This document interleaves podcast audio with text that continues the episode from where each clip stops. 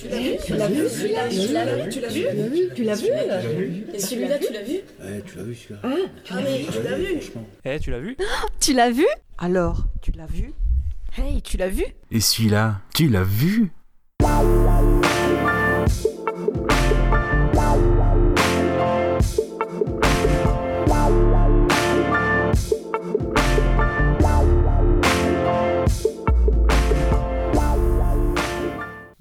à tous pour ce nouveau numéro de Tu l'as vu. Cette fois-ci, ce n'est pas Gravelax, c'est Gooby qui vous présente les autres participants. Nous avons donc avec nous Gravelax, Bonjour à tous et à toutes. nous avons Kaza également. Bonjour. et donc moi-même, Gooby. Euh, dans cette émission aujourd'hui, nous allons parler non pas d'un genre comme les semaines précédentes, mais d'un acteur qui nous tient à cœur. Et nous allons donc formuler ça sous forme de top 5, donc euh, de top 5, soit de nos films préférés avec cet acteur ou de films qu'on a envie de faire découvrir. Contrairement aux émissions précédentes, nous n'aurons pas forcément vu les films euh, présentés par les, les deux autres. De- le, le but sera donc de faire découvrir à ceux qui, qui ne les ont pas vus. Comment veux-tu que, que- que l'on fasse Ah. On va faire ça en direct.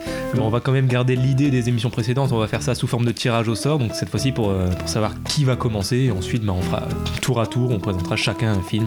Pas de problème. Euh, donc euh, Gravelax, je te laisse choisir un numéro entre 1 et 3. Eh bien, je vais changer. Je vais prendre le 1. Alors, euh, qui va commencer? Eh ben, c'est moi-même qui vais commencer. Donc moi, mon top 5 sera consacré à Robin Williams. Pour présenter peut-être rapidement mon rapport avec Robin Williams, bon, c'est celui que je considère comme étant mon acteur préféré, euh, toute époque confondue. Voilà. Si je dois parler de, des acteurs de façon contemporaine, des, acteurs toujours en activité, ce serait euh, Jake Gyllenhaal. Si je dois prendre un acteur toute époque confondue, donc c'est Robin Williams. C'est euh, l'acteur qui a bercé mon enfance. Bon ça, j'en avais déjà vaguement parlé dans une des émissions précédentes, lorsque j'avais parlé de Hook de Steven Spielberg.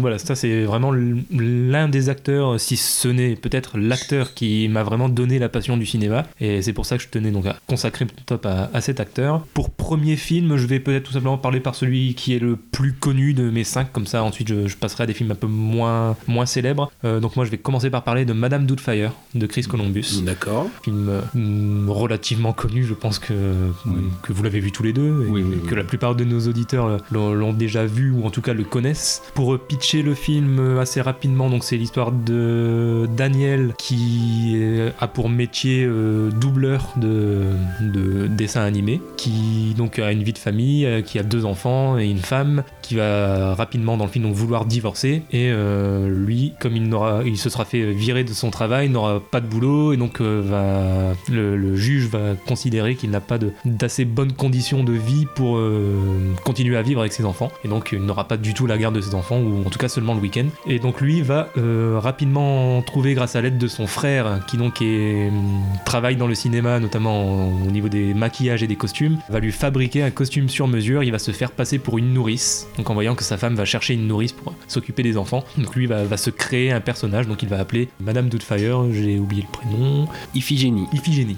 Iphigénie Doubtfire donc sera son, le, le personnage qu'il va créer, le personnage de, de boniche, enfin de, de bonne à tout faire et donc de, en l'occurrence de nourrice, pour euh, s'occuper de, ses enfants euh, sous une fausse identité. Donc voilà, c'est un film qui me tient à cœur parce que euh, j'aime énormément l'équilibre qu'il y a, la, légèreté, malgré le ton dramatique parfois du film. L'humour reste quand même très très présent et donc il y a ce côté très touchant, très, drôle et en même temps très touchant dans certaines scènes. On s'attache énormément à ce, personnage de Daniel. Comme lui, on a envie vraiment qu'il fasse tout et qu'il trouve les, bonnes solutions pour pouvoir rester proche de ses enfants. Puis oui, le, sujet est quand même assez familial, il peut toucher beaucoup de monde, qu'on soit justement enfant ou parent, qu'on ait connu des parents divorcés ou, pas d'ailleurs. Ça peut toucher un peu tout le monde, je pense. Et Robin Williams, c'est vraiment dans, l'un de ses plus grands rôles parce que justement, il, montre un peu les deux facettes qu'il a, qu'il a montré tout au long de sa carrière en fait dans ce film. C'est que vraiment le, côté très sérieux qu'il peut avoir euh, dans des films comme, bon, je peux citer parce qu'il sera pas dans la suite de mon top 5, comme euh, Will Hunting par exemple, où il est dans des rôles très sérieux et où il a été récompensé pour ça. Et en même temps, il reste euh,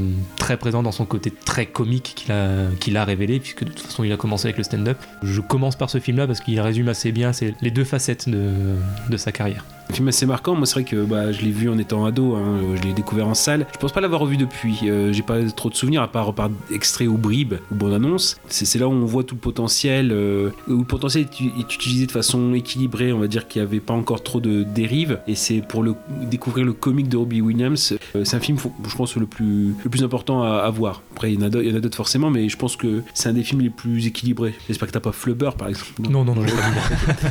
D'accord, bon, ok. Donc euh, on peut parler de, de comics. Et de... Peut-être terminer par une petite anecdote sur le film que j'ai vu euh, assez récemment. Donc euh, une anecdote par rapport à Madame Doubtfire, Robin Williams s'est vraiment euh, donc investi à fond dans le rôle à tel point qu'il a voulu tester son personnage quelques jours avant le début du tournage et pour bien tester le, le costume et voir si ça fonctionnait, il est donc il a, il a mis le costume tel qu'on le connaît, le costume définitif de Madame Doubtfire, et il est allé dans un sex shop pour euh, s'acheter donc euh, pour faire ses, ses petites emplettes et donc il est ressorti de là totalement incognito, personne ne l'avait reconnu et c'est comme ça qu'il a décidé de valider définitivement ce, ce costume tel qu'on le connaît. Je trouve que c'est une anecdote plutôt, plutôt marrante. En effet. Il tenait peut-être à, à reprendre ce personnage parce qu'il y avait une, un projet de suite et qui, euh, qui a été vraiment à, à 3-4 mois de son suicide. Mais en effet, c'était un projet d'avoir une suite à Madame Doubtfire. Forcément, c'est important, je pense, on, on, fera, on procédera comme ça de toute façon, de commencer par un film assez euh, grand public pour chaque, euh, chacun des acteurs qu'on a choisi. Donc oui, Madame Doubtfire, c'est c'est pleinement dedans. Eh ben, on peut continuer. Et pour la bah suite. ouais, donc le numéro... Donc euh, Kaza, il reste le 2 ou le 3. Euh, bah moi, le, le film que j'ai... Ah, pardon.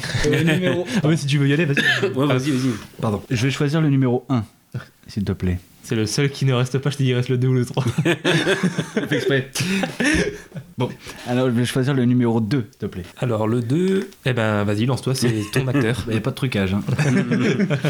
Euh, bon, bah pour commencer, donc moi je vais vous parler de DiCaprio, Leonardo DiCaprio. Leonardo. Leonardo, D'accord. bah oui, le si, grand. Si tu parles de son frère, euh, Ouais, voilà. bah, puis trop sûr. Non, DiCaprio, le- Leonardo, bien sûr. Je sais que c'est pas original, mais c'est l'acteur qui m'a- qui m'a toujours marqué. Bon, en tout cas, dès, dès que je suis né, bon bah voilà, ça a commencé avec quoi? Avec Titanic. Donc euh, bon, Titanic, Leonardo DiCaprio, euh, voilà, c'est un phénomène quoi. Et encore, enfin à l'é- à l'époque, on le reconnaissait pour sa beauté, pour son côté. euh, Petit blondinet mignon. euh, Voilà, c'est ça, c'est ça, c'est ça. Au fur et à mesure du temps, il s'est, euh, voilà, on le reconnaît plus pour un, pour son côté euh, acting quoi. Pour moi, c'est le plus grand acteur euh, de sa génération, plus grand acteur euh, en vie actuellement. Oui, oui, oui. Je, Ah bon. ah oui, je, je pèse mes mots. Oui. D'accord. Ah oui, oui, oui. Et encore, il est plutôt jeune pour un. Mm. Bah, en tout cas, c'est c'est mon préféré. Voilà, je vais dire ça comme ça parce que ça, va- ça va éviter tous les débats. voilà. Et euh, donc, euh, pour vous présenter euh, cet acteur, je vais commencer par euh, bah, son film qui, pour moi, représente le plus euh, son talent. C'est Le Loup de Wall Street. Non, j'ai pas parlé de Titanic. J'ai préféré parler, commencer avec Le Loup de Wall Street de Martin Scorsese parce que clairement, c'est mon film préféré de sa filmographie. C'est pas une, une liste qualitative par rapport au film. Enfin, c'est pas c'est pas les films qu'on compare là. C'est l'acteur et, et dans ce film-là, c'est là où on voit le plus son talent. On a son côté euh, donc euh, ben, vraiment fou quoi. En fait, on a toutes les palettes de jeu pratiquement. On a le, on a le comique de, de gestes. Je pense à no- notamment quand il est, euh, il est drogué là, et qu'il doit Ouais. partir avec sa voiture. Enfin voilà, des, des scènes comme ça, c'était. Enfin pour moi, je me suis dit mais là c'est un grand acteur. Enfin même le muet quoi, il arrive à, à le gérer. Il arrive à jouer l'émotion quand on va vers la fin du film, il, il commence à tout perdre. On a le comique, il sait jouer le comique, il sait tout jouer. Et c'est pour moi le film où il méritait son Oscar. Vraiment. Mm. Oui, je faisais partie des gens qui regardaient et avaient fait nuit blanche euh, cette nuit-là pour euh, que finalement bah, c'est Matthew McConaughey qui gagne son Oscar pour euh, Dallas Buyers Club. Voilà, je pense que je vais pas, je vais pas pitcher le film tout le monde. Oui, oui, non, mais dire aussi que c'est un grand, grand, grand film, au ne serait-ce que par l'entourage aussi, enfin, pour, un, pour un Scorsese. Oui, Il y a Scorsese. Jonah Hill, Oui. Margot Robbie, Rob Reiner qui souvent est plutôt de l'autre côté de la caméra, là qui est devant. Jean Dujardin. Oui, oui, oui, oui. En VO. Il faut faut- D'ailleurs, il faut regarder ce film en VO. Mais le- la- les scènes avec euh, Jean Dujardin en VO, c'est quelque chose quand même. Jordan Belfort. At last. Nicholas has told me so much about you. Jordan, Jean-Jacques Sorel. Pleasure to make your acquaintance. Nice to meet you. it's a joke. It's not that important. You'll understand when you're in the fucking Ah oui, suit. okay. Need a bigger couch for Yeah, guests. yeah, yeah. I don't understand. I'm sorry. I'm curious about your bank secrecy laws here. Uh, wait, yes. Excusez-moi, Jordan. Swiss costume requires 10 minutes of uh, blah, blah, blah. Chit-chat. Yeah, chit chat, thank you, before business can be discussed. Yeah. of course. Let's get down to it. What would you like to know? Under what circumstances would you be obligated to cooperate with an FBI or a, or a U.S. Justice Department investigation, for example? Ça dépend. Ça dépend. Oui. Ça dépend on, on, on what exactly? Whether America plans to invade Switzerland in the coming months. So check if tanks are rolling down the Rue de la Croix, huh? Uh, yes, Rue de la Croix. Croix. Ah, Croix. La Croix. Croix. Not Croix, no, not Rue de la Croix. Croix. See, this is what I used to do back in law school. Check me. Champagne, champagne. Yeah, Yeah. yeah. French fries. Bon fruit. and that kind of, that kind of stuff. That's fun. Et puis évidemment, ouais, je, trouve, je trouve aussi que la, la scène de, où il est complètement drogué, en effet, là, pour atteindre sa voiture, c'est Oui. une, des, une des plus marquantes. Bon bah je suppose qu'il ne reste que moi. Et oui, vas-y, Gravelax. Donc à savoir que ah bah tiens, c'est original Gravelax, il va dire ah bah je vais parler d'un acteur qui me rappelle mon enfance. Euh, voilà voilà. Mais non mais qui me poursuit aussi encore aujourd'hui, c'est Jean-Paul Elmondo, donc complètement d'abord apparenté à l'enfance avec toute l'époque en effet de de VHS. C'est euh, un copain de mon père qui avait un vidéoclub et donc j'ai forcément commencé étant enfant par les Belmondo commerciaux, donc tout ce qui est euh, ce que je ne vais pas dire, donc euh, je préfère les dire maintenant, donc tout ce qui est le professionnel, la Zésas, euh, le marginal, Hold Up ou Joyous Pack. Donc toute la période, on va dire Bébel, Bébel dans toute sa splendeur. Et puis finalement, arrivé vers 10-12 ans, la, la famille du côté de ma mère commence à dire ah bah tu commences à nous emmerder avec ton, Belmondo, là, euh, faut que tu regardes autre chose. Donc finalement, bah, je, voilà, je me suis fait taper sur les doigts, donc j'ai arrêté. Et puis finalement, il y avait un autre vidéoclub qu'on fréquentait, enfin, où je demandais, au finalement, vous n'avez pas d'autres Belmondo Parce que je voyais que, comme c'était pas forcément simple d'avoir tous ces films, j'avais accès au dictionnaire avec la liste des films, mais beaucoup étaient euh, difficilement euh, visibles, pas beaucoup diffusés, parce que finalement, c'était toujours la période Bébel qui était diffusée dans, à l'époque sur TF1, etc., les ciné dimanche. Et donc, oui, il y a un vidéoclub où bah, je lui dis, bah, est-ce que vous avez des Belmondo, etc., et il me dit, bah, tu reviens demain. Donc, je reviens le lendemain, et en fait, c'était tout des Belmondo, mais période film d'auteur. Et c'est là, en fait, où j'ai eu une nouvelle renaissance et un nouvel amour vis-à-vis de Belmondo, parce que là, j'ai découvert le- l'acteur, en fait. Et hum, c'est pour ça que je l'aime énormément, c'est que c'est un acteur aussi fluently, c'est-à-dire qu'on ne voit pas le métier. Ça a l'air facile, en fait.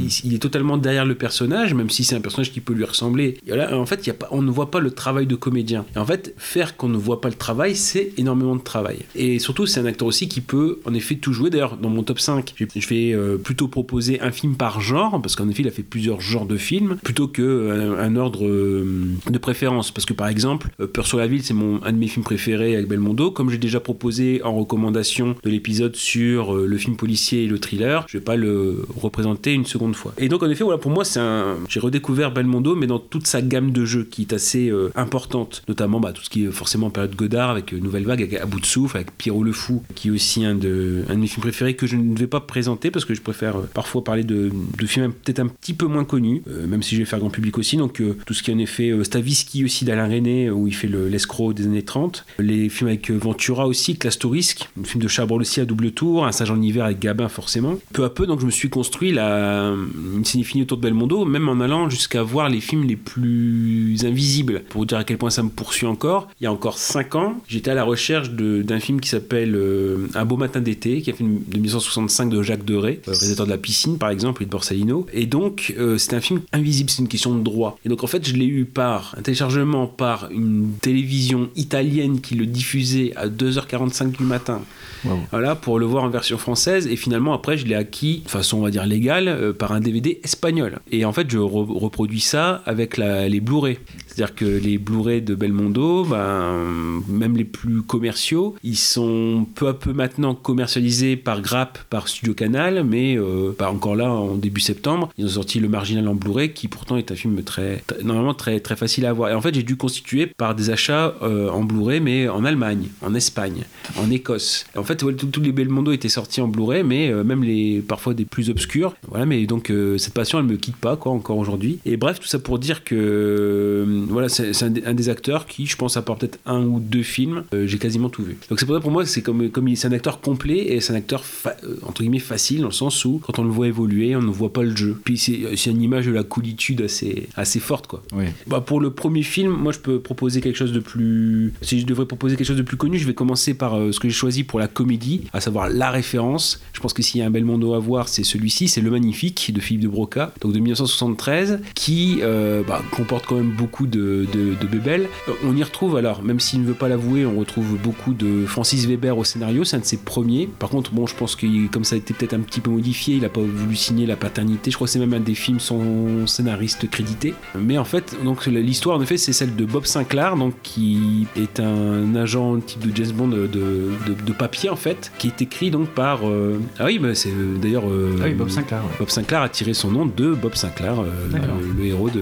C'est donc euh, un personnage de, de- des romans de François Leclerc, qui est donc un double rôle joué par Belmondo. On a d'un côté l'écrivain François Leclerc qui écrit les aventures de Bob Sinclair. Donc on voit en fait, c'est une mise en abîme, on voit en même temps les aventures de Bob Sinclair à l'écran qui réussit tout, et euh, François Leclerc qui a une vie un petit peu misérable. Il est dans son appartement avec une vieille machine à écrire qui marche plus, faut qu'il sorte. Il galère à séduire sa belle voisine, euh, qui est jouée par Jacqueline Bisset.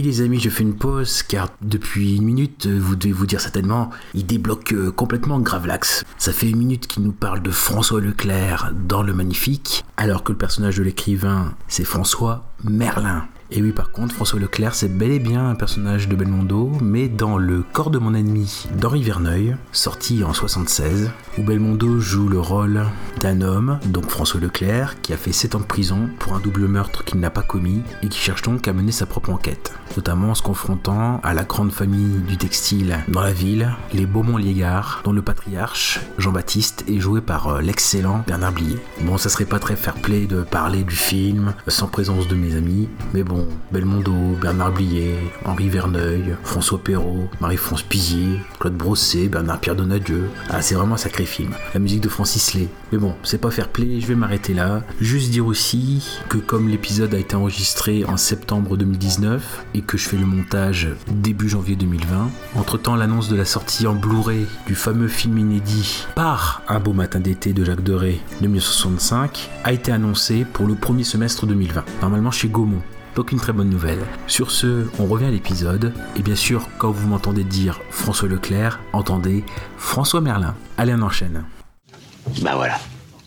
Peu à peu, avec ce qui lui arrive dans, dans sa vie à François Leclerc, et bah ça influe sur Bob Sinclair. Alors il peut se venger parce qu'il lui prend trop de place, euh, parce que finalement, Jacqueline Bisset, sa, voisine, est, étudiante en sociologie. Quand elle s'aperçoit que c'est lui qui est l'auteur de Bob Sinclair, que c'est la littérature populaire, elle veut faire sa thèse sur Bob Sinclair. Et finalement, elle, est folle de Bob Sinclair et pas de lui. Et finalement, pour, euh, il écrit les dernières aventures de Bob Sinclair, et finalement, il est en train de se venger, bah, l'efféminer, euh, choses comme ça ici. Donc en fait, il y a une, très, belle euh, mise en abîme, et c'est un scénario assez, assez fort. Et surtout, c'est que les scènes avec Bob, Sinclair qui frime, euh, notamment la célèbre sortie de piscine de Belmondo euh, en maillot de bain avec toutes les filles qui le regardent, d'ailleurs qui était repris dans OSS 117, le numéro 2, Rio ne répond plus. On a du jardin qui essaye de, avec son corps à lui, qui est déjà pas mal, mais euh, voilà, qui n'est pas aussi musclé que celui de Belmondo, qui essaie de reproduire la scène, puis en fait, il fait le plat, un plat dans le, dans plongeoir de la piscine.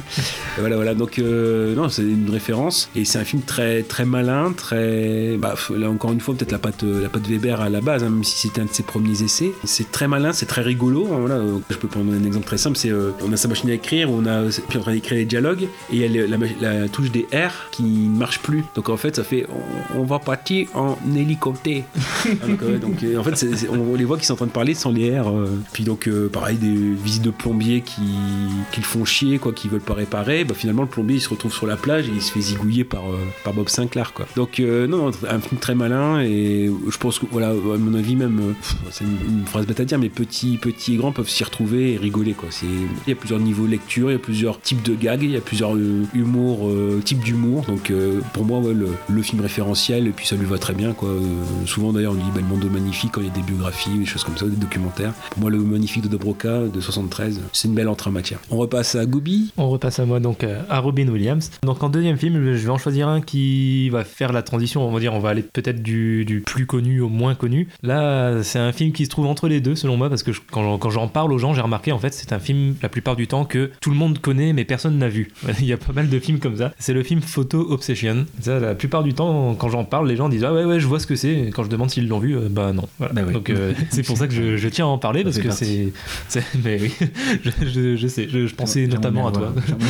J'aimerais- bien le voir, oui. Et donc justement, pour ça que j'en parle, parce que je, je pense que c'est important de le voir, surtout euh, quand on aime un minimum cet acteur, parce que le, le film déjà est exceptionnel. Mais, Robin Williams en plus dedans est particulièrement bon. Et le film, en fait, il se place à une période de sa carrière euh, vraiment intéressante parce que euh, il est, on dirait, il était à ce moment-là euh, très très connu donc pour ses rôles principalement comiques, notamment Madame Doubtfire dont on venait de parler. Mais il avait déjà essayé depuis plusieurs années d'aller vers des rôles peut-être un peu moins comiques, un peu plus sérieux, mais toujours légers quand même, comme Le Cercle des Poètes Disparus, Will Hunting. C'était des rôles sérieux et dramatiques, mais il restait un petit côté léger quand même, quoi. Il n'était pas spécialement non plus hyper méchant ou ce genre de truc. La Photo Obsession, il y a vraiment plus rien de comique. Dans ce film-là, c'est vraiment l'un des premiers films dans lesquels il est joué qui soit très très très sérieux, voire même un peu sombre euh, parfois. Enfin, je vais essayer de ne pas trop en dire non plus pour pas gâcher le, le film à ceux qui ne l'auraient pas encore vu. Et c'est pour ça que c'est aussi difficile de parler du pitch de ce film sans trop en dévoiler, parce que quand on a envie de bien le vendre, on a envie d'en dire beaucoup alors qu'il faut pas.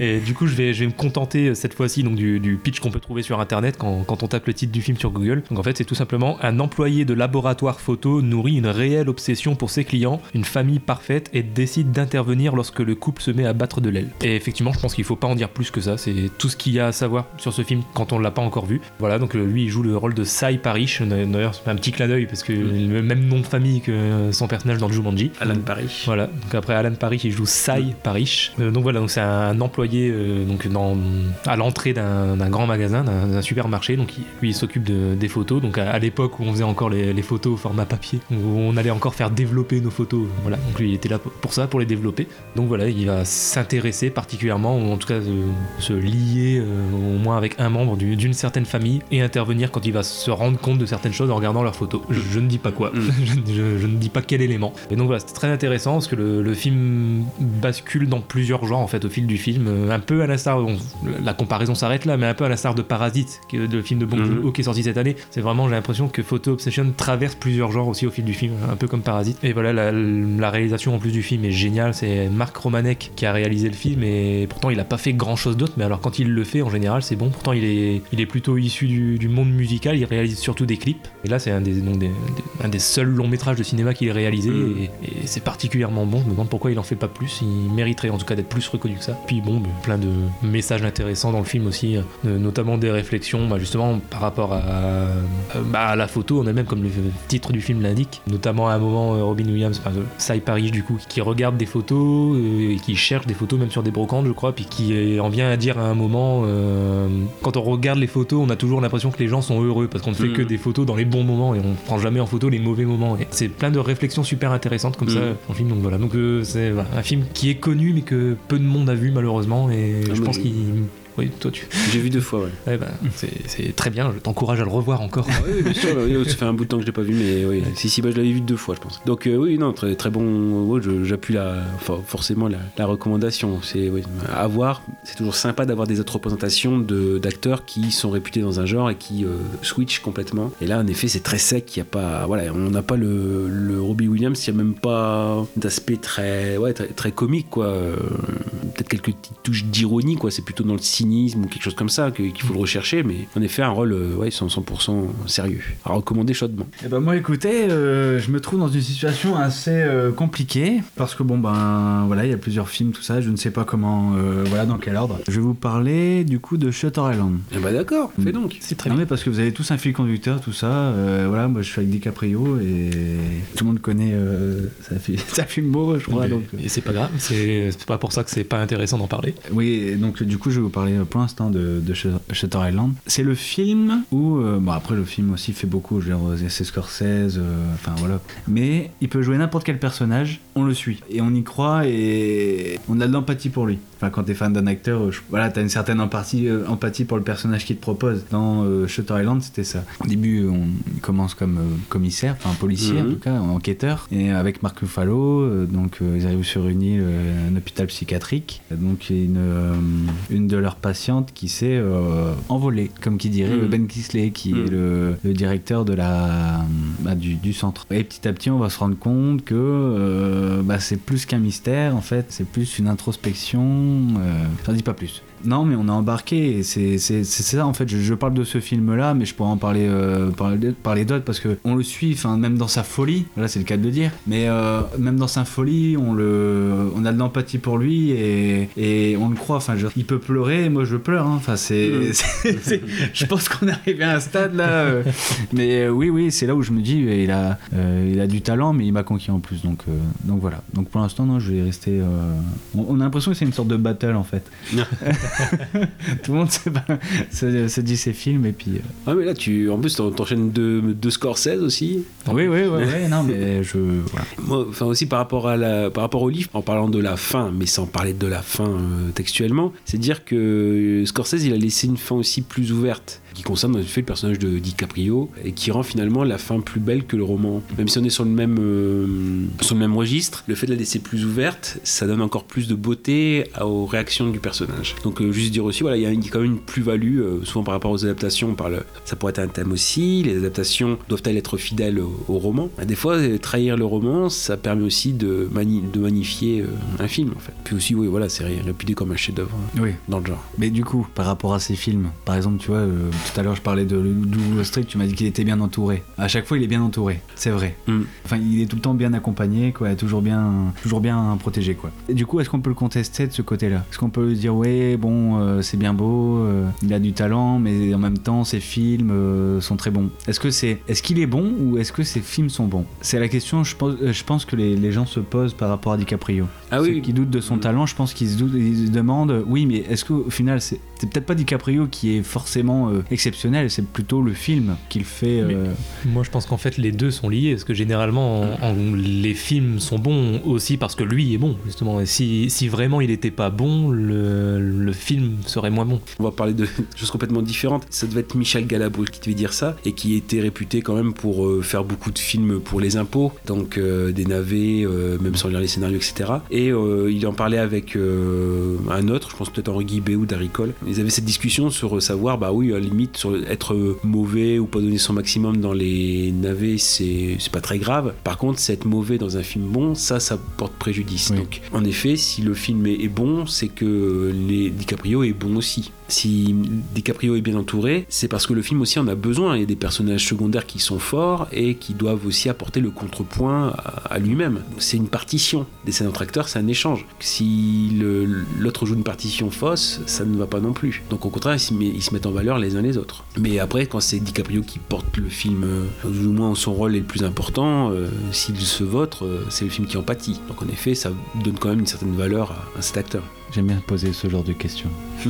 Je ne doute pas du, du talent du- de l'acteur, hein, c'est juste Mhm. pour poser des questions comme Ah ça. oui. euh, Non, mais c'est très bien, C'est que certaines personnes euh, doutent euh, du talent comme ça, en se disant ouais, il est pas si exceptionnel que ça, c'est parce que ses films sont bons. Alors du coup, je vous pose des questions, moi vous répondez, et du coup, tout Ah oui, oui, mais c'est- bien de poser des questions comme ça. C'est pour ça que je l'ai fait sur l'émission précédente par rapport à Deadpool, quand, quand je t'avais posé une question sur euh, est-ce que c'est pas du fainéantisme ou quoi. Moi, j'en doutais pas. J'étais, Mm. Bon, pour moi, c'était pas du fainéantisme. Mais comme les gens, euh, c'est c'est une critique qui revient assez souvent, c'est bien poser des questions et d'en débattre, en débattre entre nous. Tout à fait. Ah, Voilà, puis après c'est ça, c'est le métier qui, le métier qui fait que euh, ça se voit, ça se voit pas. Et après euh, aussi c'est le, le choix de carrière. Euh, S'il fait des bons choix de carrière, on peut pas lui en vouloir. Au contraire, hein.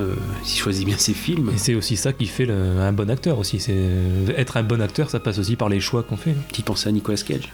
Par, par exemple.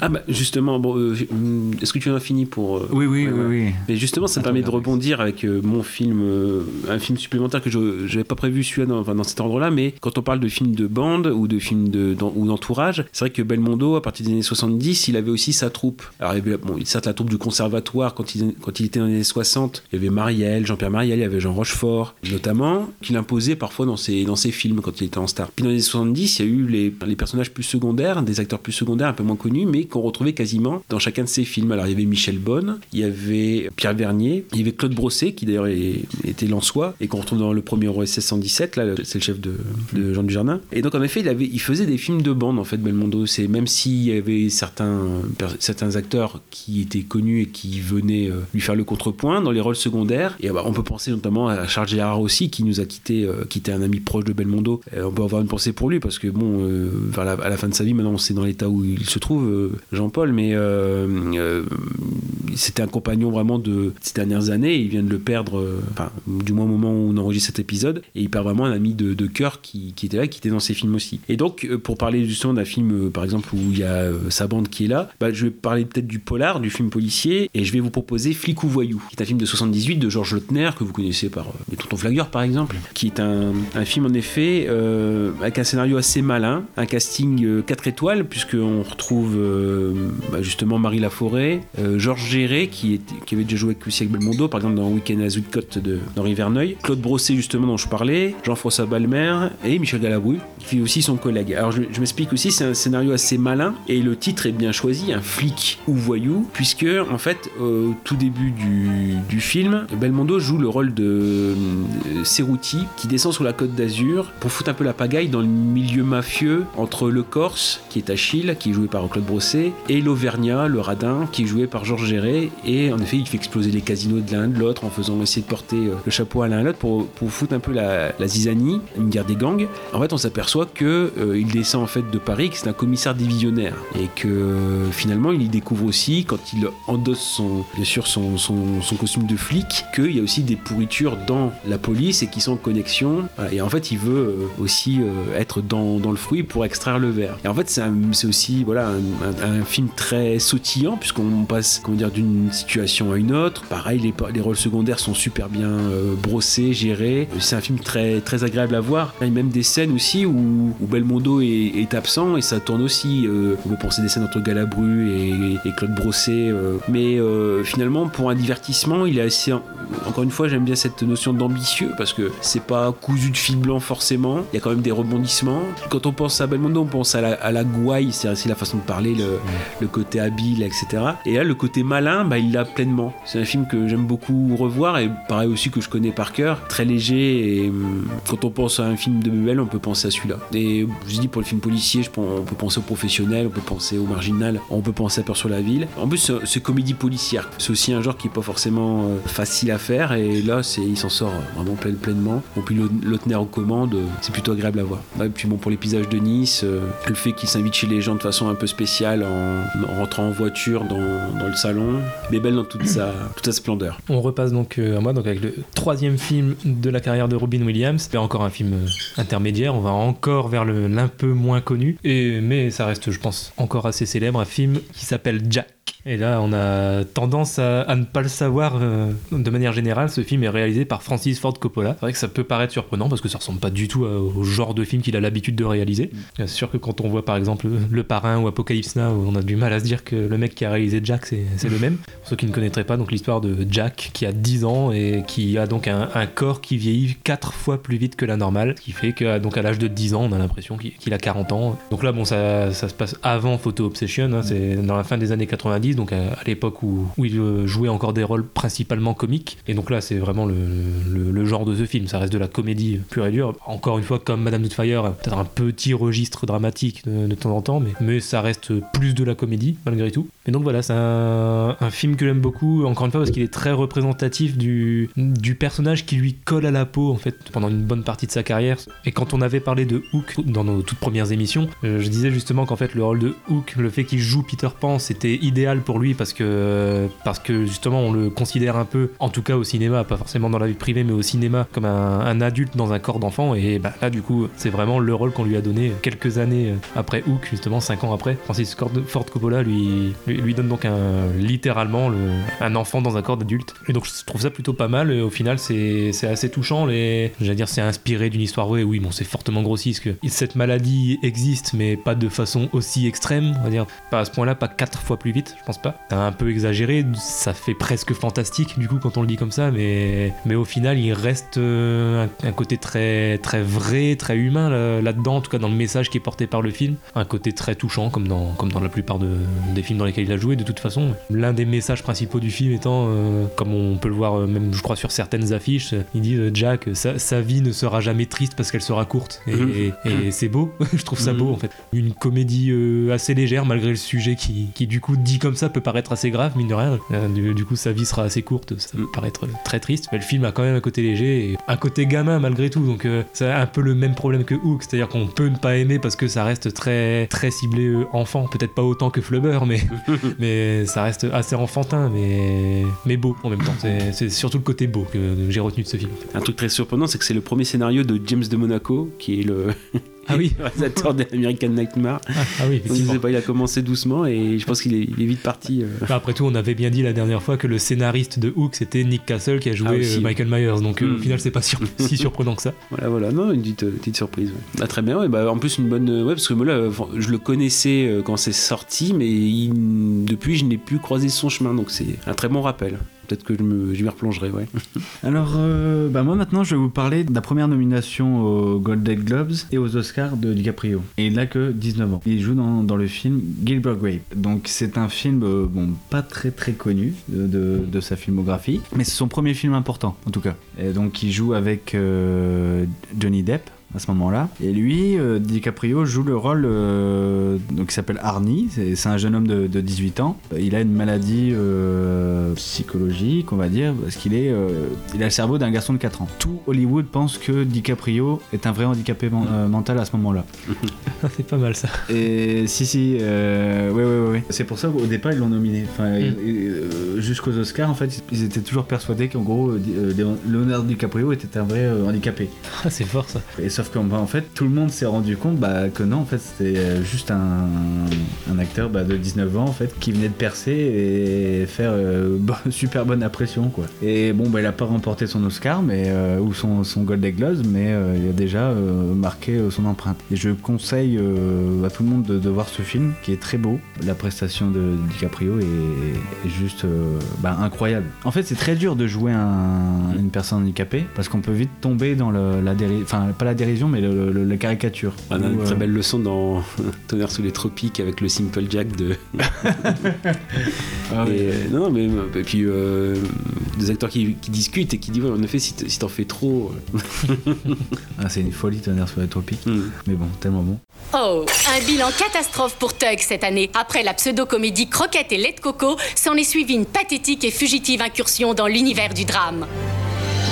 Simple Jack, ou l'histoire d'un garçon de ferme un peu attardé capable de parler aux animaux, a été un échec commercial retentissant que beaucoup de critiques ont qualifié de pire nanar de tous les temps. J'ai un, un cerveau pourri. Je trouve ton cerveau parfait comme il est, Jack. Tu me, me, me, me, me, me, me fais bien plaisir. Bah oui, alors que lui, non, il, il est, il est juste en fait. Franchement, euh, bon, il est, par contre, il est pas évident à trouver, Mm. mais, euh, mais si vous le trouvez, euh, le ratez pas. voilà. D'accord. Toi, Gravelax Ah, donc pour Belmondo, donc euh, je vais poursuivre peut-être dans le bah, dans le drame parce qu'on est un peu dans le drame. Donc ouais, on avait fait le- la comédie, le polar, maintenant le drame pour Belmondo, c'est un acteur complètement complet. Peut-être le meilleur de louche, c'est Itinéraire d'un enfant gâté qui est de 88. C'est la période où Belmondo se remet complètement en cause, c'est-à-dire que c'est la fin, comme pour Delon, des polars. En 87, euh, Delon fait un dernier, c'est ne, réveillez pas un flic qui dort, et Belmondo, c'est le solitaire qui ne rencontreront pas euh, euh, leur public. Belmondo à ce moment-là se tourne vers le théâtre, ça fait un bout de temps qu'il n'y est pas revenu, avec Keane et de Jean-Paul Sartre. Et finalement, oui, il veut complètement tourner la page des polars. Pour lui, c'était même le solitaire, c'était le polar de trop. Et euh, vient en effet Itinéraire d'enfant gâté, donc un Lelouch, qui le sort complètement de ses rôles habituels et où vraiment il refait l'acteur et il n'est plus euh, bébel. Et donc ça raconte vite fait l'histoire donc d'un enfant du cirque, Sam Lyon, qui est promis à un bel avenir euh, dans les arts du cirque et qui finalement fait une mauvaise chute et se blesse et doit complètement se reconvertir. Alors il fonde une famille, il a même deux femmes, il a des enfants et il euh, devient très riche dans le domaine du nettoyage, nettoyage euh, urbain. mais il est lassé de cette vie encore une fois et il décide de se faire passer pour mort. Mais dans sa fuite, il va y avoir un de ses anciens employés joué par Richard Anconina qui va le reconnaître lors d'un séjour en Afrique. Et qui finalement va retrouver sa trace et euh, essayer de le ramener à la, civilisation. Et donc c'est un des moments où, euh, avec ce- film-là, en 88, on retrouve le Belmondo acteur. On sort de la période Bébel en fait. C'est même une de ses volontés propres. Et il est même au plus vrai encore de ce qu'il donnait avant. C'est même des scènes où euh, il a l'alarme, mais il a l'alarme véritable. C'est vraiment, euh, c'est un retour de l'acteur Belmondo, ancienne version. Après voilà, le, le Bébel, moi j'a- j'adore ça, hein, mais c'est un autre public. Après voilà, il y, a- la méthode Lelouch qui parfois marche, parfois ne marche pas. Souvent même elle marche moins qu'elle ne marche. Mais là ça marche, c'est un état de grâce. J'aime beaucoup, bah, euh, au fil des épisodes, vous parlez des, films miracles. Là ça marche. Par exemple, on prend là une scène assez anthologique entre euh, Anconina et Belmondo, avec Anconina qui doit ex- s'exercer pour ne pas paraître surpris. Et Belmondo lui sort plein d'énormités. À chaque coup, il y a Anconina qui fait des grands yeux, etc. Et donc ça marche pas, il est encore surpris. Et en fait, c'est une scène qui a été improvisée pendant une demi-heure. Ils ont tourné pendant une demi-heure, une heure, et euh, ça de l'impro de qualité tout le temps. quoi. Parce que l'impro, ça marche, ça marche pas aussi. Mais là, ça a marché tout le temps. Et c'est assez exceptionnel. Il parlait de faire une suite euh, sous peu, mais bon, c'est un des nombreux projets de Lelouch à chaque fois. Euh, donc il a bien fait qu'un homme et une femme, donc euh, bon. Bon, pour le résultat qu'on connaît. C'est maintenant, c'est des tournages très rapides, Lelouch, hein, donc il prend son téléphone et puis c'est bon. Là, c'est vraiment un état de grâce. Et d'ailleurs, ça lui a valu un César qu'il n'est pas allé chercher. Alors, ça, c'est pour une raison très simple c'est que son père, Paul Elmondo, était sculpteur et que quand les Césars ont été créés en 76, il y avait un appel d'offres. Et donc, il y avait, on aurait pu avoir soit un Belmondo, soit un César. et en fait, comme son père l'a très mal pris de ne pas avoir été choisi, bah, il n'a pas été cherché au nom de son père, il n'a pas été chercher le César. D'ailleurs, quand il avait eu le César d'honneur, euh, je sais plus, il y a peut-être euh, trois ans, peut-être, il a dit bah voilà, euh, donc il a pris, il a pris forcément la statuette, mais il a dit bon bah je viens- je viens recevoir ça. Euh, et tout le monde a cru que c'était parce qu'il bah forcément avec son état de santé qui était un peu voilà absent. Non non, c'est volontaire, c'est voilà, c'est encore le côté malin du personnel. Bon, euh, je viens- merci pour euh, ça.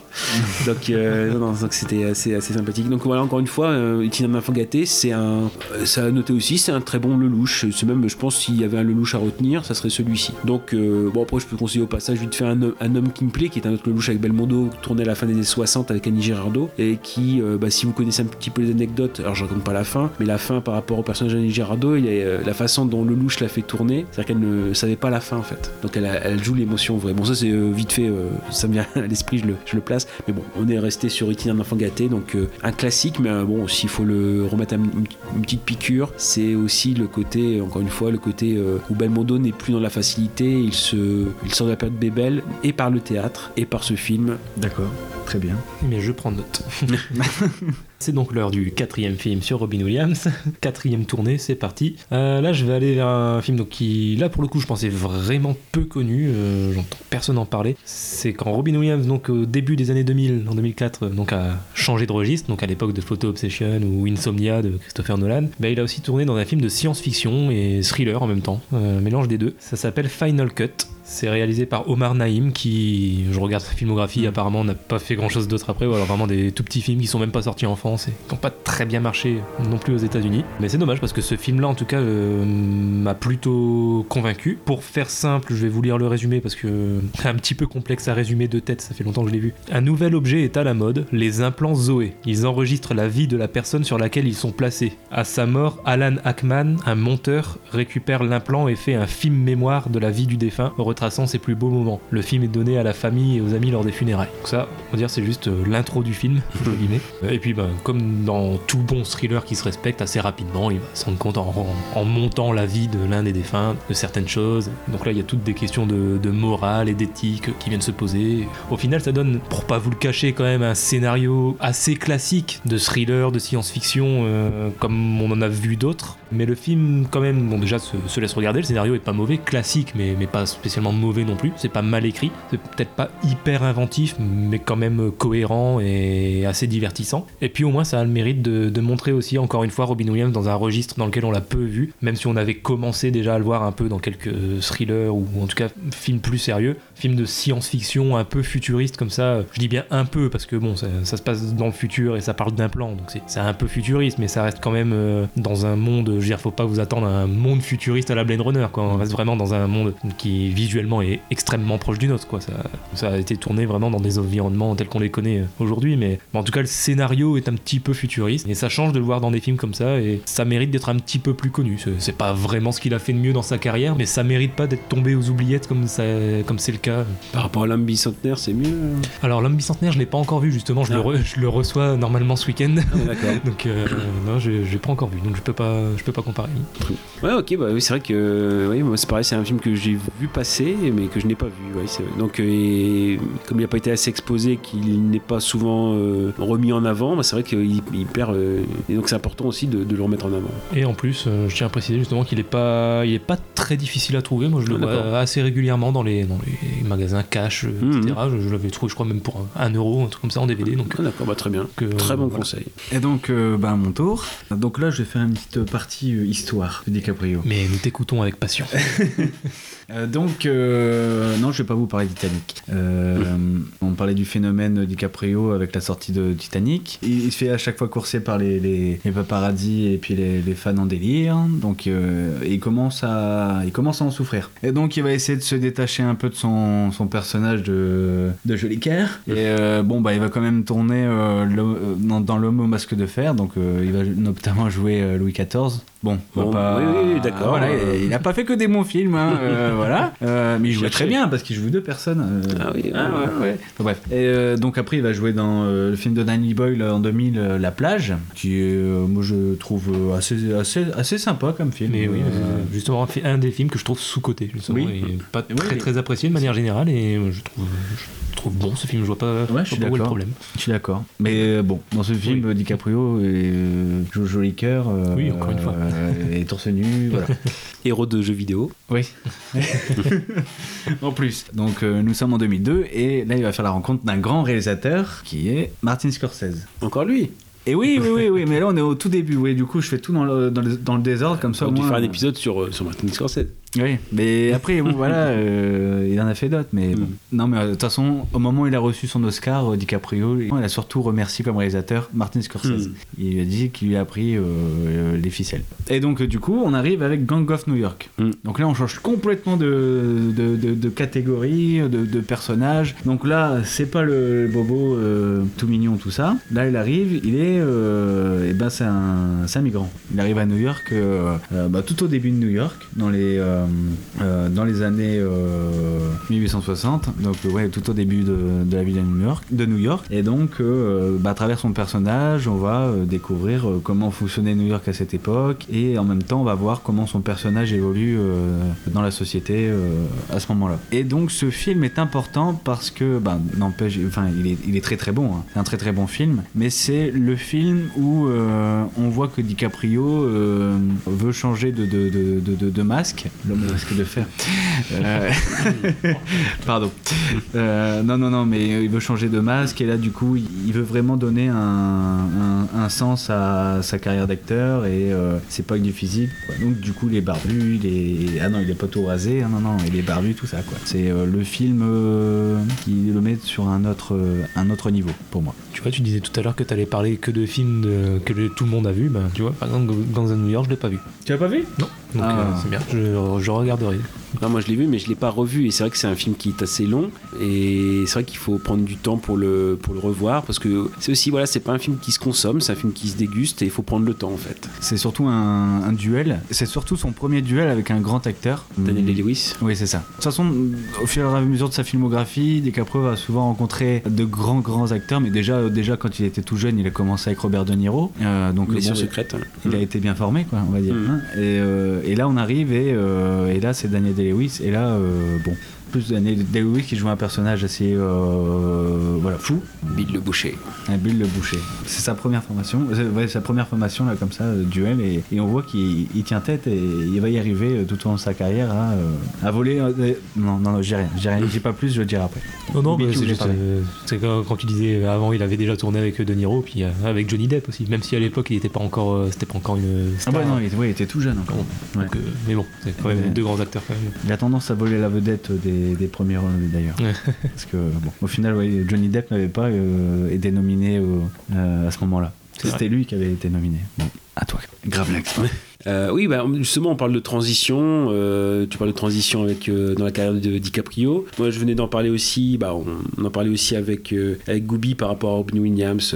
dans le moment il passe du côté dark, du côté plus sérieux. Côté obscur de la force. voilà.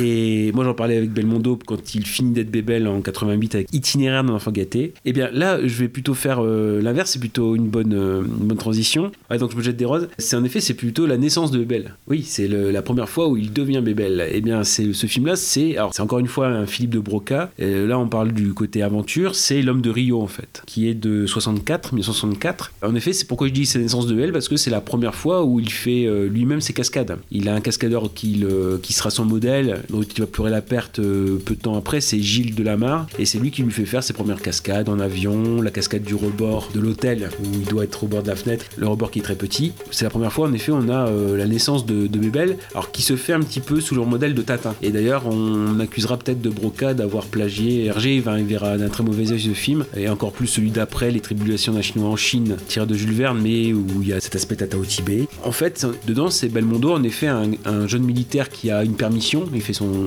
service, qui doit retrouver pour le week-end sa promise, qui est jouée par euh, Françoise Orléac, qui était la sœur de Catherine Deneuve, qui meurt très jeune, accident de voiture. Et euh, en fait, cette euh, compagne est l'assistante d'un professeur, notamment d'antiquité, et elle va se faire enlever, et finalement, elle est emmenée au Brésil. Donc, la course-poursuite, Belmondo prend la suite en moto, il embarque également pour l'avion pour le Brésil, et le but, c'est après d'aller retrouver là-bas sa promise avec une série d'aventures, et donc euh, on a vraiment l'homme de Rio parce que c'est euh, voilà, ils se retrouvent vraiment en terre inconnue, euh, à devoir se débrouiller avec les habitants, à devoir affronter des bagarres où il a rien à voir du tout dans, dans les bars. Et vraiment, c'est d'aventure en aventure, c'est sautillant, c'est 1h50 sans arrêter. Et d'ailleurs, c'est un- une des références avouées de Spielberg pour Indiana Jones. Il y aura même aussi OSS. Et donc, en fait, c'est la première fois où, en effet, où il fait lui-même ses cascades, euh, même s'il est conseillé. Dans une cascade au-dessus de Brasilia, qui était à l'époque, alors qui est maintenant la capitale du Brésil, mais qui à l'époque était une ville nouvelle. C'est-à-dire qu'elle était capitale, mais euh, quasiment vide d'hommes, parce que bah,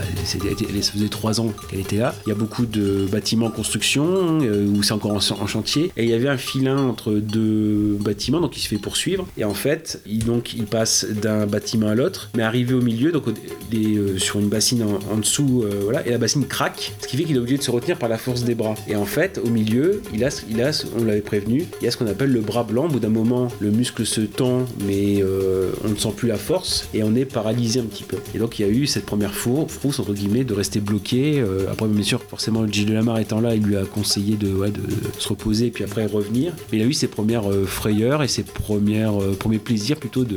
de D'ailleurs, c'était un argumentaire publicitaire de, de dire que Belmondo faisait ses cascades lui-même pour cette partie-là. Donc, c'est la naissance de Bébel, vraiment. Euh, pas doublé. euh. Donc, c'est l'homme de Rio euh, et qui se suit beaucoup mieux. Voilà, beaucoup mieux que hein, peut-être les tribulations d'un Chinois en Chine. Ils ont essayé de faire un petit peu la même chose. Le numéro 2, bon, il y, a, comme mérite qu'il rencontre Ursula Andress sur le tournage, qui trompe sa femme donc. Mais non, qui est donc qui est un peu exotique. Mais bon, autant voir le premier, l'homme de Rio, qui est beaucoup plus supérieur et encore plus divertissant. On prend vraiment son pied. En plus, c'est vraiment une carte postale parce que on découvre le Brésil. Et ben c'est le moment de passer donc à la dernière tournée, euh, Mm. der- dernier tour de table donc avec le cinquième et dernier film pour chacun d'entre nous. Alors pour Robin Williams, je vais parler d'un film euh, sorti en 2009 qui est vraiment pas très connu, en tout cas pas en France. Je crois qu'il est sorti seulement en DVD en France ou et encore, je suis même pas sûr. Un film qui s'appelle World's Greatest Dad avec mon magnifique accent. Bon, le meilleur papa du monde en français, mais il n'a pas été traduit. Donc c'est un film qui est réalisé par euh, Bobcat Goldthwait, qui a réalisé quelques films euh, un peu en tout genre. Il a réalisé de la comédie, euh, Shakes the Clown en, en 92, euh, juste une fois en, en 2007. euh, Ah, celui-là. Enfin, oui, bah, après, pas forcément des chefs-d'œuvre, mais. Non, non, mais je le connais, mais celui-là, il est. Bon, enfin, d'accord. Imagine. Après ça, il a réalisé un film qui est beaucoup plus réputé, deux ans après World Greatest Dad, c'est God Bless America. Ah oui, très bien. Ouais, bon film. Et donc, entre temps, il avait réalisé donc, un film avec Robin Williams, euh, World Greatest Dad. Ce film est un peu particulier. euh, alors, je choisis de parler de ce film-là. euh, J'ai failli, euh, avant ça, en fait, euh, pour le dernier film, parler plutôt de Boulevard, parce que c'est le dernier film dans lequel il est joué juste avant de mourir. Et... Mais je me suis dit que ça allait être trop classique. Donc, même si le film est quand même très touchant et que je le conseille pour tout fan de Robin Williams, je suis plutôt allé vers, euh, World Greatest Dad parce que de- de- depuis tout à l'heure, je parle de, de films soit où il est purement comique, soit où il essaie de passer vraiment du côté très dramatiques, euh, voire même euh, noirs, des, films plus noirs. Et là, en fait, euh, c'est un petit peu un entre-deux ce film-là parce que c'est une comédie, mais en même temps, l'élément déclencheur du, scénario, en tout cas le tournant du scénario, est un, élément noir, mais, comique en même temps, vraiment d'humour noir en fait. Donc un, style d'humour dans lequel on n'a pas eu l'habitude de le voir, c'est souvent de l'humour léger qu'il faisait, ou au contraire donc des rôles très noirs. Là, c'était vraiment un, entre-deux. Donc je vous, fais le pitch vite fait, vous allez comprendre pourquoi je dis tout ça. Donc il joue le rôle de Lance Clayton, qui se rêvait en écrivain riche et célèbre, mais au final, il n'est que professeur de poésie dans un lycée de banlieue. Déjà, une petite ironie dès le départ dans, dans la nature du personnage. Son fils unique, Kyle, est un adolescent pervers qui lui rend la vie compliquée. Donc, relation difficile en- entre le père et le fils. Le jour où Kyle est victime d'un accident très insolite, Lance peut enfin réaliser, son rêve, mais au prix d'un secret encombrant. Pour la faire courte, l'élément déclencheur qui arrive au bout d'une trentaine de minutes de film, pour ça que je me permets de quand même donner un petit peu plus de détails, c'est qu'en fait il va donc s'engueuler avec son fils, il va partir en soirée, tout ça, puis quand le père va revenir, il va se rendre compte qu'en fait le fils est mort, tenez-vous bien, mettez un... éloignez les enfants, interdit au moins de 18 ans, euh, c'est ce que je vais dire là. Le fils est mort en se branlant. il s'est masturbé en fait pour avoir un petit peu plus d'adrénaline. Il s'est euh, étranglé avec, alors, je sais plus, si c'était un, un pantalon de pyjama ou ce genre de truc. Enfin bref, il s'est passé un truc autour du cou qu'il a attaché à une chaise, euh, vraiment pour euh, plus pouvoir respirer, ressentir plus d'adrénaline. Sauf qu'il est mort étouffé, le con. Et donc le père va rentrer et voir ça. Donc euh, bah, là, la question se pose, c'est comment réagir face à ça? Enfin, comment tu peux annoncer au monde entier que ton fils est mort en, en se masturbant? Bon, voilà, tout va partir de là, on va dire. Donc euh, voilà, c'est comédie, mais, mais bon, euh, quand même assez noir, quoi. Donc euh, je, je ne dis pas quelle réaction il va avoir, parce que c'est ça qui est, qui est drôle à découvrir. Mais donc voilà, c'est un film très très peu connu en France, comme j'ai dit. Je, je suis même pas sûr qu'il soit sorti en France, en fait, ou en tout cas, si c'est le cas, c'est directement en DVD.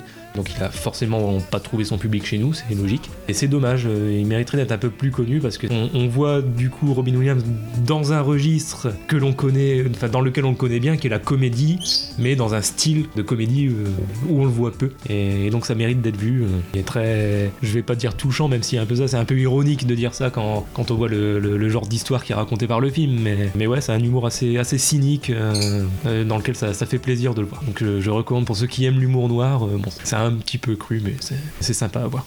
Bon. Donc Kaza, à toi pour ton cinquième et dernier film sur euh, DiCaprio. Merci Goubi. Eh Ben moi, tu, tu parlais d'un film qui n'a pas, euh, qui, qui- pardon. Je suis désolé, mais là, c'était trop beau. Merci, Goubi. Façon. Merci Goubi. Euh, euh, T'as parlé d'un film qui, euh, qui n'était pas sorti en France. Bah, tu pensais qu'il n'était pas sorti en France, euh, voire, euh, enfin, en fait, il, est sorti ou pas du coup? Bah, du coup, je sais pas, mais euh, tout cas, s'il est sorti, c'est directement en DVD, mais il est pas sorti en salle, ça c'est sûr. D'accord. Bah moi aussi je vais vous parler d'un film inconnu parce qu'il n'est pas encore sorti. D'accord. De DiCaprio, c'est son prochain film. Ça alors donc euh, je vous annonce deux trucs. Donc c'est fait par Martin Scorsese encore. Il revient Martin Scorsese après avoir été avec euh, Inarritu et, et Tarantino et il est euh, accompagné de Robert De Niro. Et ouais, DiCaprio et Robert De Niro dans le même film, ça donne déjà envie. Bah, de nouveau réunis, puisque tu nous as dit tout à l'heure qu'ils avaient déjà tourné ensemble au tout début de sa carrière. Walter Glisdad, c'est c'est marqué prochainement sur le site. bah oui, Ça bah, fait 10 ans qu'il est sorti. Ah bon? Ouais, il est sorti en Euh, 2000. euh, Non, mais pas ton film. Non, mais euh, World- euh, World Greatest Dad, le dernier film dont je viens de parler. devant lui. Ah ok. C'est marqué prochainement, alors qu'il est sorti en 2009. ouais. bah, ils osent pas. Oui, donc euh, Martin Scorsese et, euh, et Robert De Niro avec DiCaprio. C'est un beau trio. Et ça en fait des hauts. Eh oui, oui, oui. Donc le film s'appellera euh, Killers of the Flower Moon. Donc c'est l'adaptation d'un livre de, de David Gran et il est sorti en France sous le titre de La Note américaine. Et euh, ce film sera inspiré, inspiré de, de faits réels. Donc nous serons euh, dans les années 20, donc en Oklahoma. C'est l'histoire vraie de euh, d'une tuerie de d'une population indienne et ils sont morts après avoir découvert du pétrole sur leur terre. Et donc c'est à ce moment-là que DiCaprio et, et Robert De Niro interviennent parce qu'ils vont faire partie du FBI euh, responsable de l'enquête. Et donc on n'en sait pas plus jusque là. En tout cas, euh, Ça part bien. eh ben c'est prometteur. Donc voilà, je voulais finir cette, euh, cette petite euh, liste de films avec euh, voilà l'avenir quoi. Je- je- Une note d'espoir. C'est ça, c'est ça, c'est ça. Donc euh, d'ici là, euh, nous verrons. Oui, on croise les doigts. À toi, Blacks. Bon, moi je finis aussi par un côté euh, moins connu. Euh, faire- le but c'est aussi de faire découvrir euh, des, films un peu moins connus mais qui sont touchants. Donc pour Belmondo, euh, moi c'est un film qui a été euh, un coup de cœur, c'est La Viaccia. Donc euh, en français ça a été traduit par Le Mauvais Chemin. Ça date de 1961, c'est un film de Mauro Bolognini. Alors Belmondo n'a pas trop tourné à l'étranger, il, a été sollicité dans les années 60 pour aller tourner aux États-Unis, mais son anglais étant pas très terrible, il a préféré, euh, préféré zapper cette option et rester, rester en France. Mais euh, quand, après à bout de souffle, quand il commence à être connu, il devient assez frénétique et, et boulimique de tournage. Il tourne 6-7 films par an. Et notamment dans les années 61, 62, il fait une campagne d'Italie. Ça veut dire que voilà, il va, il va tourner en Italie. De là euh, va arriver euh, longs métrages, si je me souviens bien. Il y a la euh, dont j'aurais pu parler pour les drames, à la place de Itinéraire d'enfant gâté, qui est avec Sophia Loren, donc qui joue le second rôle ou le rôle premier rôle masculin de, de ce film. C'est un des rares films où on le voit avec des lunettes euh, de Vittorio De Sica, donc c'est euh, qui d'ailleurs descendra à Cannes hein, cette année-là. Mais bon, il est dans l'ombre de Sophia Loren encore. Il y aura un petit film sans grande prétention, La Novice, qui est euh, pareil où il joue le rôle d'un prétendant d'une qui en fait va finalement arriver au couvent puisqu'elle l'aura tué. Et un film aussi sans trop de prétention qui est La mer à boire, qui lui permettra de jouer avec Gina Lollobrigida, mais qui à la base était un film à sketch. Et comme ils n'ont pas eu l'argent pour les sketchs, ils ont étiré le premier, ce qui fait que ça c'est pas un film qui a un grand intérêt. Mais dans toute cette euh, campagne d'Italie, il y a donc à sauver et la Tucciara et la Viaccia, qui est moins connu puisque euh, en fait euh, il n'a même pas été doublé en français. C'est-à-dire que dedans Belmondo est doublé par un acteur italien qui est d'ailleurs une voix un petit peu plus grave que Belmondo. Belmondo ne se doublera pas parce qu'il n'y a, pas de- a pas de version française qui existe. Aujourd'hui, il y a un DVD qui existe et il n'y a que la version originale italienne. Donc on peut le voir qu'en italien sous-titré français. Rapidement pour le, pour le pitch, là aussi je vais lire ce que propose Halluciné. Donc le jeune Amerigo, qui donc Belmondo, quitte sa campagne natale pour la ville où il travaille chez son oncle. Tombé follement amoureux de la prostituée Bianca, c'est donc Claudia Cardinal, qui est un parangon de beauté, un modèle de beauté pour l'époque. Euh, donc il fait tout pour subvenir à ses besoins, allant même jusqu'à voler son oncle. Donc bon, j'en dis pas plus, mais il y a plusieurs choses. Il y a déjà le rapport entre la campagne qui meurt, puisque il quitte une famille qui est menacée d'être rachetée par le, un propriétaire terrien, et donc finalement lui c'est le, le jeune, il veut représenter la modernité, il part à la ville, et finalement il va se confronter à la dureté de la ville.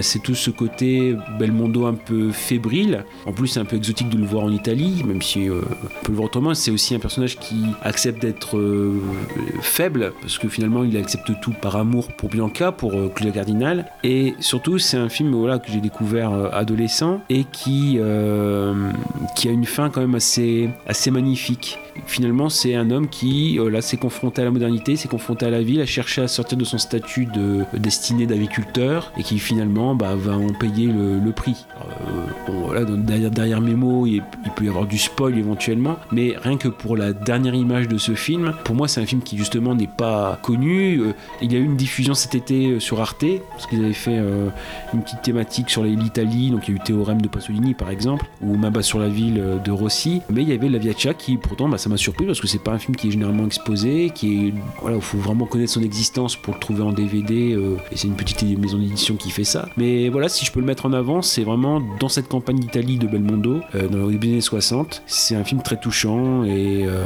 encore une fois, il y a cette dernière image qui est assez, fulgurante. Je peux pas dire laquelle parce que forcément, sinon je dis la fin du film. C'est aussi une, pépite. Donc voilà, si je peux la mettre en avant et la remettre en avant, je profite du podcast pour le faire. C'est beau. Donc la Viaccia, le mauvais chemin en français. Je- souvent c'était plus la Viaccia. Le mauvais chemin, c'est dans les livres de cinéma qu'on trouve le, le titre français. Bon, bah éventuellement, ce qu'on peut faire, c'est aussi euh, voilà proposer euh, un autre film Joker, si on en a en- en tête. Et ben, du coup, j'en ai un.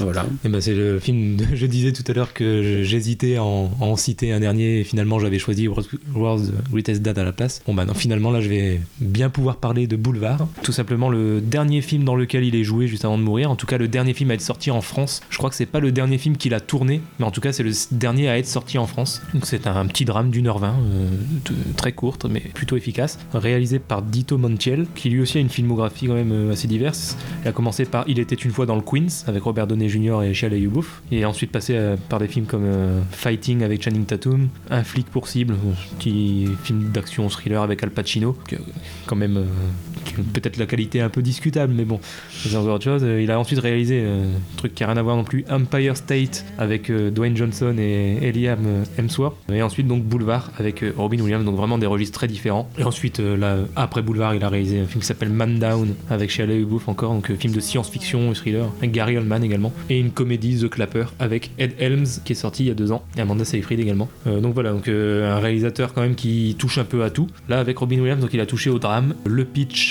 c'est donc Robin Williams qui joue un homme qui s'appelle Nolan, qui vit avec sa femme Joyce. Donc ils vivent tous les deux ensemble sous le même toit. Ils font chambre à part depuis longtemps. Lui, c'est un employé de banque modèle. Et il affiche pourtant un air très absent depuis quelques temps. Il se montre insensible à une promotion. Rien ne semble pouvoir combler le vide de son existence. Un soir, alors qu'il circule le long d'une avenue déserte, il fait la rencontre de Léo, un jeune homme écorché. Rattrapant le temps perdu, Nolan retrouve un nouveau sens à sa vie et décide enfin de ne plus se mentir. Euh, donc ce qui n'est pas précisé dans le pitch, mais ça me semble important de le dire parce que ça saute aux yeux dès le départ, c'est que donc Léo, euh, c'est un jeune homme écorché, c'est un, un prostitué, je sais pas si ça se dit, mais, mais bon voilà. Un escort boy. Euh, un escort boy, voilà, on va dire ça comme ça. en tout cas, un jeune homme qui se prostitue. et donc voilà, il va se nouer des liens entre, entre Nolan et, et Léo. Je ne dis pas lesquels, c'est pas forcément ceux qui sautent aux yeux euh, dès le départ. euh, mais voilà, donc c'est un, un petit film intéressant, très touchant, surtout quand on le remet du coup dans, dans le contexte de la vie de Robin Williams, quoi, de- un film tourné à la fin de sa vie, comme ça, donc un moment où il se sentait quand même particulièrement mal et à tel point que bon, il a eu le destin qu'on lui connaît.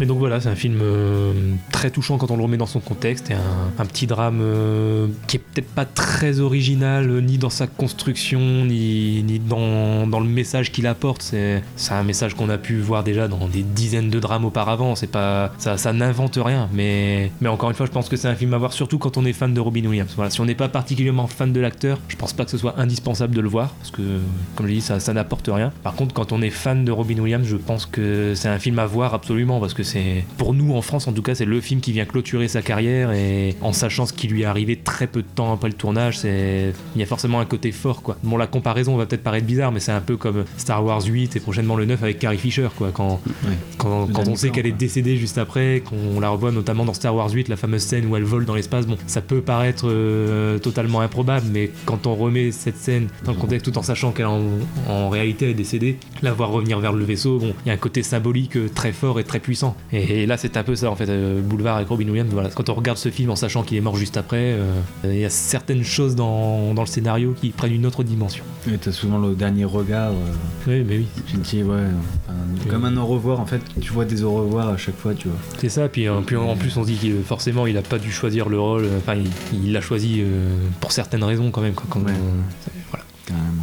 Donc c'est tout pour moi. À moi, en fait, je voulais juste rebondir sur Robin Williams, en fait. Mais vas-y. Euh, c'est pour proposer euh, un documentaire qui est sur euh, OCS actuellement, qui s'appelle Robin Williams Come Inside My Mind. Donc, c'est produit par HBO. Donc, moi, tu vois, je suis pas, j'étais pas fan de, je suis pas, pas, pas fan dans le sens où je ne l'aime pas, hein. Hmm. dans le sens où je ne connaissais pas aussi bien que toi, en tout cas. Tu vois, j'ai, eu quelques films de lui, mais pas, Oui, oui. voilà. Ah, donc je me suis dit que c'était le- pour le connaître, pour connaître euh, sa vie. Et en tout cas, le documentaire fait le travail parce qu'on découvre euh, ses tout débuts et sa toute fin. On entend ses propos, enfin, il parle beaucoup. C'est ça qui est bien dans un documentaire, c'est qu'il il nous parle beaucoup de ses sentiments, il, s'y- confie beaucoup. D'ailleurs, tu te demandes dans quel contexte le documentaire s'est réalisé parce qu'il se donne vraiment. Il parle beaucoup de lui, euh, l'intimité, de ce qui est vraiment ressent plus profond de lui-même. Et, donc, on, suit tout au long de sa carrière. Enfin, en, gros, c'est un documentaire vraiment très complet sur sa vie. Mais du coup, la question que j'ai à te poser par rapport à ça, en fait, c'est est-ce que c'est les propos qu'on entend de lui dans le film, est-ce que c'est pour le documentaire ou est-ce que ça c'est des propos qui ont été pris avant sa mort? En gros, est-ce que le documentaire a été fait avant qu'il soit mort ou pas? Bah, c'est ce que je me demande. Ah, d'accord. C'est pour ça, que je- c'est pour ça que je disais ouais, les propos, tu sais, du, bah, ces propos. Je me demande dans quel contexte ont été, ils ont été faits, tu vois, parce que comment ils se, ils se donnent tellement que t'as l'impression que le documentaire. oh, oh, après, c'est peut-être un, faut que je regarde, mais c'est peut-être que c'est un documentaire qui a été fait juste avant, tu vois, mais sans savoir, sans savoir comment ça allait, ça allait, ça allait se terminer après. Il est sorti en quelle année? De, ben, L'an dernier, 2018. Ah oui. Donc bon. Ça euh, fait plusieurs années qu'il est mort, donc je pense que ça a été fait après. Après, Je mais, pense. euh, mais en tout cas, c'est un super documentaire que je conseille à- aux fans et aux non-fans de, de cet acteur.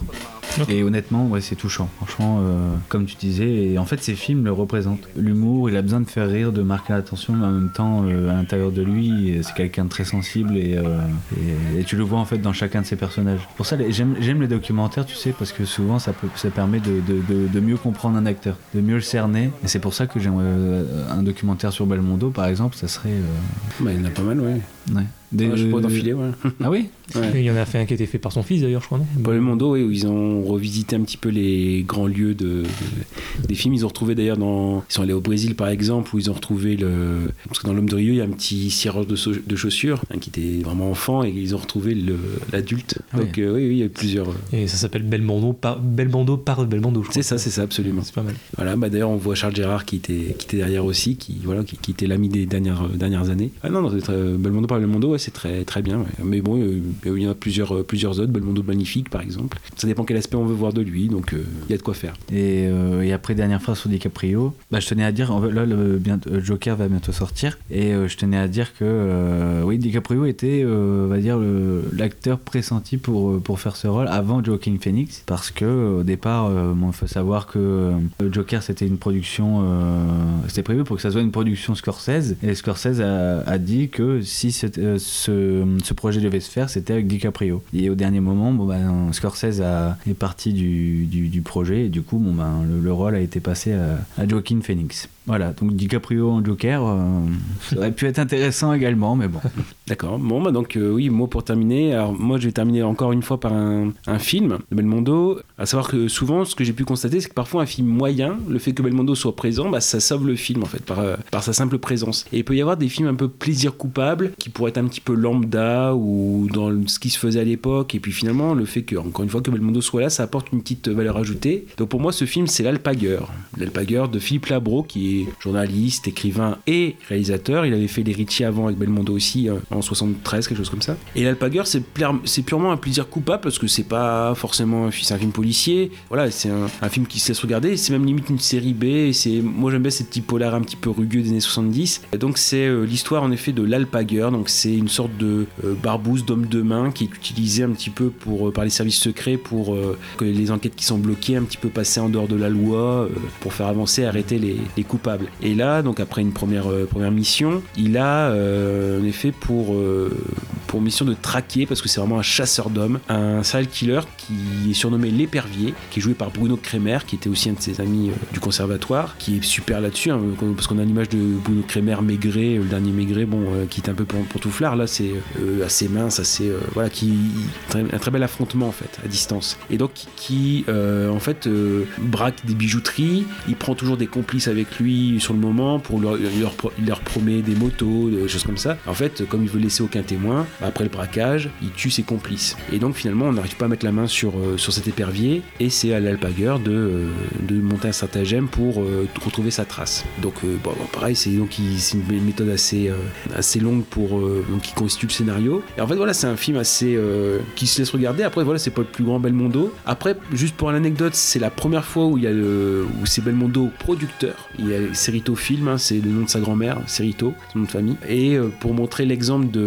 d'abnégation, au début du film, il y a une scène où il se bat euh, dans une sorte de camping, enfin derrière devant une caravane de nuit, et euh, où il assomme les hommes de main et où il les traîne de dos, en effet, par terre. Et en fait, il s'est froissé un muscle en faisant ça. Et dans, plus loin dans, le film, au milieu, il y a une scène où son complice se fait enlever par deux routiers, qui, parce qu'ils se sont cachés dans le camion et ils ont retrouvé la trace. Et donc, ils ont embarqué son complice, et lui se trouve en haut d'une butée qu'il a à descendre pour attraper le camion qui est dans une petite montée et monter sur le camion. Or, il a ce problème de de muscles en fait, et ce qui fait qu'il s'est plaint à aucun moment. Ça, faisait un début de hernie quoi en fait. Et euh, le côté Belmondo producteur, bah, il, a, pas laissé un mot. Il a même fait deux fois la, cette scène où il doit courir, s'accrocher au camion, euh, monter le camion. euh, donc c'est un, exemple d'abnégation même pour un tout petit film par rapport à tout ce qu'il a fait après, qui est l'Alpagueur. Et bah il se donne, il s'est donné à fond. Donc une petite série B, un petit plaisir coupable vu qu'on en parlait il y a pas très longtemps de ses plaisirs coupables.